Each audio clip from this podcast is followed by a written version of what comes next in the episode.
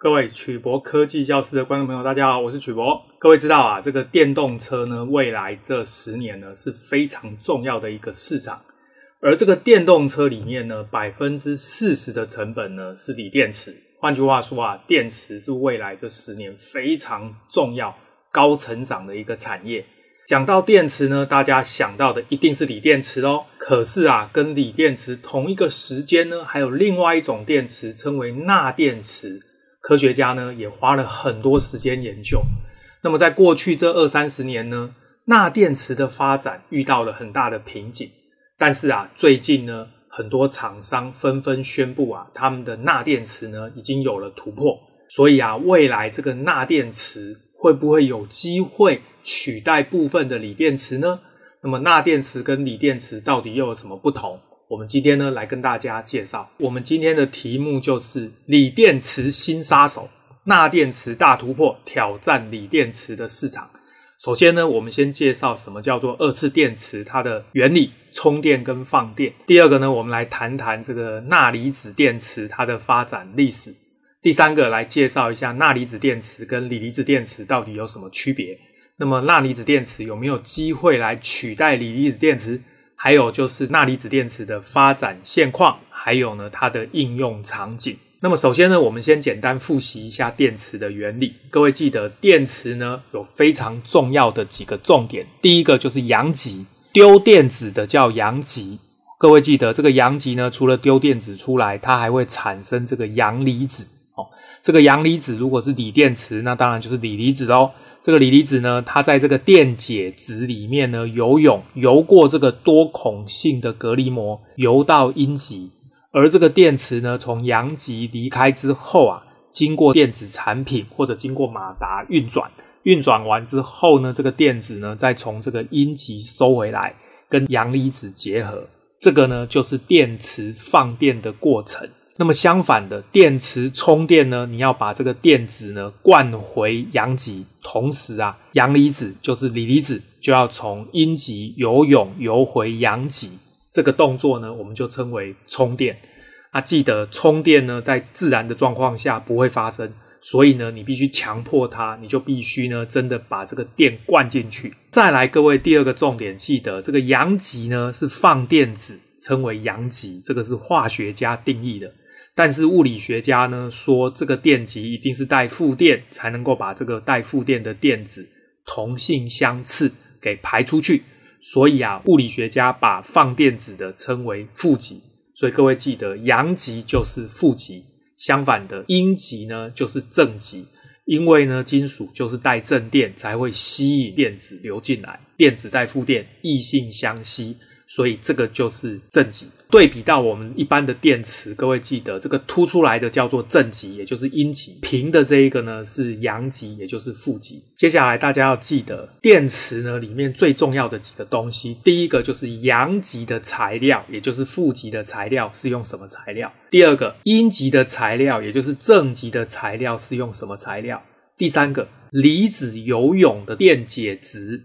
它是用哪一种电解质？第四个就是这个多孔性的隔离膜。所以呢，这个电池呢，基本上有这几个重点。大家要记得，电池里面最重要、最贵的是阴极材料，也就是正极材料。通常它占了整个电池大概百分之四十左右的成本。这个文章呢是电动帮发表在资讯哦 KK Notes 上面的文章。这个图画得非常简单，我觉得非常适合来介绍。首先是钠离子电池的发展历史。各位记得，锂离子电池呢，大概是一九七零年代就开始发展。那么首先呢、在一九九一年呢，由日本 Sony 公司呢成功的商业化，一直到现在，它已经变成我们最成熟而且用量最大的电池。这个钠离子电池呢，大概比锂离子电池晚了十年，所以是一九八零年代开始发展。它呢，默默低调的在成长。目前呢，因为有了一些突破，所以呢，受到研究人员的重视。所谓的锂离子电池呢，就是在阳极跟阴极之间游泳的这个离子是锂离子。那么所谓钠离子电池呢，它指的就是在阳极跟阴极之间呢游泳的这个是钠离子。所以呢，其实锂离子电池跟钠离子电池的原理几乎是一样的，只不过呢，把锂离子换成钠离子。就这么简单。各位记得刚才呢，我们是把阳极画在左边，也就是负极在左边，正极在右边。现在这个图呢，颠倒过来，它的负极在右边，正极在左边。所以啊，它的电呢是从放电的时候，电子是从负极流出来，经过马达运转之后，从正极收回来。而这个钠离子呢，是从负极游泳游到正极。充电的时候相反，钠离子呢就从正极游泳游回负极，然后呢，这个电子呢就从正极灌回负极，这个就是充电。那么因为啊，放电的时候钠离子是负极游到正极。充电的时候，钠离子是正极游回负极，就好像啊，我们在做摇摇椅的时候，放电摇过去，充电摇回来，所以呢，钠离子在正极跟负极之间来来回回，这个动作就像摇摇椅摇来摇去一样。所以呢，科学家把这种模型称为摇椅模型。另外呢，这个图还有一个重点，因为氧化还原电位的关系，钠离子电池呢，它的正极跟负极呢，都可以使用铝箔。成本比较低，但是呢，锂离子电池呢，它的正极是用铝箔，但是负极呢用的是铜箔哦，所以呢，锂离子电池成本就比较高。第三个重点呢，就是在谈成本。钠离子电池的优势就是成本，为什么呢？因为啊，这个钠呢，在地壳它的含有量呢是百分之二点七五，换句话说啊，全世界到处都是钠。各位想一想，海水里面呢有氯化钠，海水里就有一堆钠。它的价格呢，每公斤只要两块钱。可是锂这个东西呢，在地球的含量大概只有百分之零点零零六五，那么百分之七十五都在美洲，它的价格每一公斤是一百五十块，所以呢，显然啊，价格贵了很多。再来呢，就是我们刚刚谈的钠离子电池，它的正极跟负极的极流体，就是收集电荷的这一个金属，用的都是铝箔，比较便宜。但是呢，锂离子电池呢，它的负极呢必须使用铜箔，所以呢价格就比较高。再来，这个钠离子电池的成本跟锂离子电池的成本差异很大。第一个就是差在这个正极材料，正极材料呢，在锂离子电池呢用的就是锂钴氧化物、锂镍氧化物、锂锰氧化物。这一类呢，因为含有锂，所以它的成本非常高，占了百分之四十三。但是呢，这个钠离子电池的正极材料呢，其实它的成本只占百分之二十六，所以呢，便宜了几乎一半。这一个橘色的部分是负极材料，负极材料基本上都是用石墨这一类的材料，所以成本没有差很多。反而啊，这个钠离子电池还要贵一点点。这个我待会再解释，因为钠离子原子比较大颗，比较大颗的话呢，它的负极材料呢。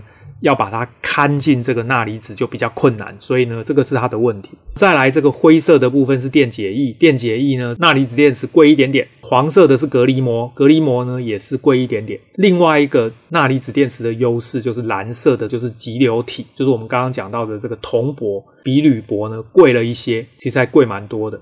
那剩下是其他，所以从这个图各位就会发现呢。材料成本如果用钠离子电池的话呢，可以降低百分之三十到四十，所以真的便宜很多。再来就谈谈钠离子电池的缺点。钠离子电池、锂离子电池跟铅酸电池它的比较，各位会发现呢，铅酸电池它的能量密度是最低的哦，大概每一公斤只有三十到五十瓦时。但是呢，钠离子电池呢，它大概是每一公斤一百到一百五十瓦时。那么锂离子电池呢，每一公斤可以到一百五十到两百五十瓦时。所以各位现在马上就看出钠离子电池的问题，它呢要取代铅酸电池是绰绰有余，但是呢它要取代锂电池，这个目前还有困难。那么它的电压呢，基本上钠离子跟锂离子电池稍微低一些。那么它的寿命是第二个缺点，各位有没有看到钠离子电池它的寿命大概一千次充放电的次数，但是呢锂离子电池可以做到三千次，所以很明显啊，钠离子电池呢还有很大的改进空间。钠离子电池用在什么地方呢？各位想想看，现在呢如果要取代电动车的电池，这肯定是不可能，因为它能量密度太低。可是呢，它比较适合的就是储能站，所以呢，包含风力发电、太阳能发电跟家庭的储能，可以使用这个钠离子电池。交通工具呢，也是低速的交通工具，也就是电动自行车或者电动机车这一类有机会。如果是电动汽车，可能目前就比较困难。所以钠离子电池比较适合取代铅酸电池，而且钠离子电池的污染比铅酸电池还要小。所以呢，钠离子它的材料丰富，所以可以大规模的应用。所以呢，我想短期之内呢，钠离子电池拿来做储能电池的机会比较高。再来就是这边啊，特别提到它的研究热度哦，它呢统计的是到二零一八年的六月六号，各位会发现呢，在过去这十年，从二零一零年开始。这个钠离子电池相关的专利数量呢是暴增，发表的文章暴增，所以呢，这里面包含研究的内容有电解液哦，电解质需要寻找高效能添加剂，稳定化学反应，提高充放电的寿命。再来就是新型的正负极材料哦，能够低成本的这种正负极材料。再来就是固态的电池，我们介绍过，固态电池就是电解液改成用固体，可以不使用或者使用少量的电解液会更安全。最后就是水系电池，各位知道，锂电池的电解液呢，用的都是有机溶剂哦，有机溶剂不环保，而且有机溶剂也比较贵，最好呢能够找到用水做电解质的溶剂哦，来取代传统的有机溶剂。这样呢更环保、更安全，而且成本更低。最后呢，他谈到这个钠离子电池的正极材料哦，各位记得这个正极材料大概占这个电池百分之四十的成本，所以非常重要。那么锂离子的正极材料呢，就是锂钴氧化物、锂镍氧化物跟锂锰氧化物。同样的道理，钠离子电池呢，它用的这个正极材料就有很多种。第一种呢是钠的过渡金属氧化物，譬如说钠锰氧化物。第二种是钠跟过渡金属的这一种磷酸盐或者磷酸盐的变种，这边就是钠钒的磷酸或者钠锰的磷酸盐。再来是钠过渡金属的硫酸盐哦，所以这是钠铁的硫酸盐化合物。最后一个就是钠过渡金属的普鲁士蓝类的化合物，钠铁跟 Cn 这样的化合物哦，所以这一类的材料呢，主要就是在钠离子脱出跟嵌入的过程中。会伴随电子转移，而这部分的电子呢，需要有可以变价哦，就是变带电量的这种过渡金属来提供或者接受，所以科学家呢就选用了这些正极材料。但是呢，这些正极材料都有一个问题，它的能量密度有待提升，所以呢，循环寿命需要进一步改善。所以呢，它的能量密度需要提升，它的这个充放电次数也还需要改善。再来呢，我们介绍这个钠离子电池的负极材料。那么对于负极呢，基本上就不需要过渡金属。目前呢，已经被报道的有十几种负极材料。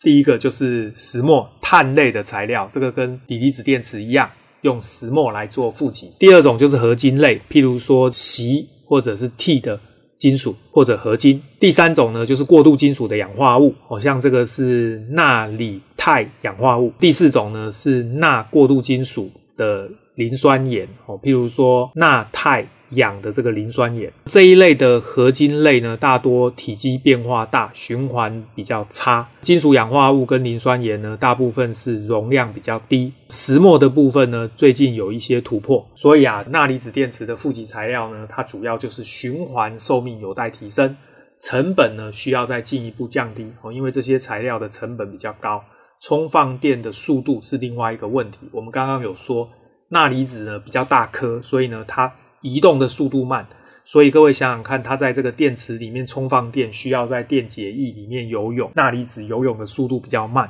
这个充放电速度也是一个问题。所以啊，最后我们来谈一下它的总结：钠离子电池呢，需要更高的性价比，换句话说，它需要更低成本、更高的能量密度、更快的充放电速度、更长的充放电使用寿命。还需要更安全、更环保。显然，这个钠离子电池呢，还有一些需要改善的地方。未来呢，它的应用比较适合就是低速的电动车、电动船、家用的储能跟电网里面的储能是比较适合发展的。最后呢，我们花一点时间来介绍一下科技产业资讯室陈之颖提供的文章。那么这个文章里面呢，简短的带大家看一下。目前呢，新式的电池主要就是钠离子电池。那除了这个之外，还有所谓的铝空气电池、铝离子电池跟镁离子电池，这些呢都是有可能将来商业化的未来电池。今天呢，我们主要是谈这个钠离子电池。这边呢，我们简单谈钠离子电池的缺点。首先呢，钠离子的缺点，操作温度会造成安全性的问题。那主要就是因为使用的时候呢，钠是熔融态的金属钠。所以它的操作温度大概三百到三百五十度。那么如果是陶瓷的电解质会有破损的话呢，就有可能产生高达两千度以上的高温，这个有安全的顾虑。第二个就是钠离子，它的半径呢是锂离子的三倍，这我刚刚讲的。钠离子尺寸大，所以移动速度慢，充放电时间长，而且呢功率密度低。再来是钠离子，因为体积大，所以呢它的电极材料容易在钠离子牵拖多次之后崩塌。